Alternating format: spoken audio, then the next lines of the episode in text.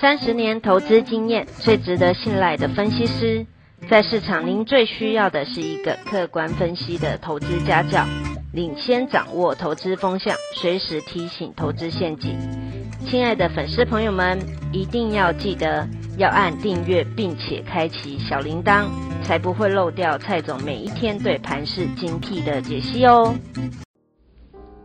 各位投资朋友，大家好，我是蔡明彰，现在是礼拜二盘后的分析。那我们有特别提醒粉丝朋友，虽然昨天礼拜一呢大涨了将近四百点，但是融资也大增了四十五亿，筹码是一大问题。虽然从今天的亚洲股市，包括南韩、香港到中国都大涨一趴。而昨天，美国的标普写下了历史新高，加上呢，油价昨天强弹了五趴，美元指数的下跌，种种的现象都指出，二十六号全球央行年会，联总会不会在这个场合宣布缩减 QE。但虽然是这样，但台北股市涨太多，然后呢，筹码的凌乱，所以今天礼拜二呢留了上影线，符合我盘前的研判。今天涨归涨，会有上影线。本来涨到了接近半年线的一万六千九百零四点，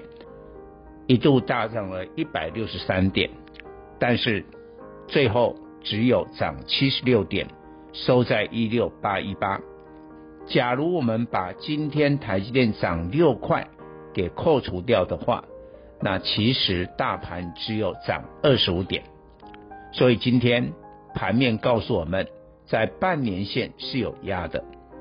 那我也不排除明天礼拜三或者后天礼拜四，这个大盘是会拉回整理。因为美国联总会的主席鲍威尔。他被排在台北时间礼拜五的晚上十点，那我们已经收盘了，才发表他的演说，所以等于他到底会不会缩减 QE，最终的答案会在下礼拜一的台股来反映，所以规避了不确定的因素，所以稍后的几天大盘是有整理的压力。但今天的元凶又是外资，外资在集中市场，昨天礼拜一是买超嘛，买超百亿，那今天也就把昨天买的差不多都啊、呃、这个吐完了，今天卖超百亿，但是比较特别的，我注意到外资今天在电投市场卖超三十九亿，这个金额蛮大的，蛮大的，那主要卖超的都是呢。投信去认养操作而在上坡大涨的一些股票，很多都是半导体、第三代半导体啦，或者一些 IC 设计啦、二极体等等。为什么会这样？虽然说联总会不会马上宣布缩减 QE，但是呢，已经进入了倒数计时。我提醒我们的粉丝。可能就是在中秋节的时候，九月二十一号跟二十二号的 FOMC 会议来宣布缩减 QE。那根据我们过去的历史观察，宣布了缩减 QE，美国十年期公债的殖利率现在是不到一点三趴了，恐怕会立刻飙升到两趴，这个会打压到科技的成长股。那刚才我讲过了，外资今天在电投市场调节的这一些电子股都是成长股，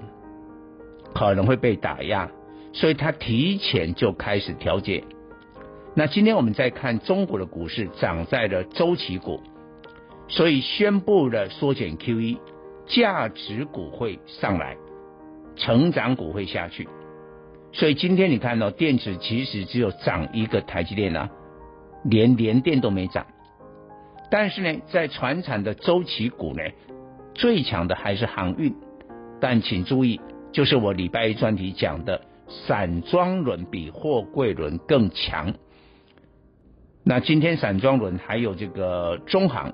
新兴两档涨停，一个是最高价的中航，一个是这个族群里面最低价的新兴。因为 BDI 指数已经连十涨，所以呢，最高跟最低价的散装轮双双涨停，夹在中间的散装轮，只要它的获利持续的成长，那我想股价遇小不易。我会建议我们的粉丝朋友，在不追高的原则，但是未来的两天就是礼拜三、礼拜四，当大盘拉回的时候，再强的散装轮恐怕都会回档，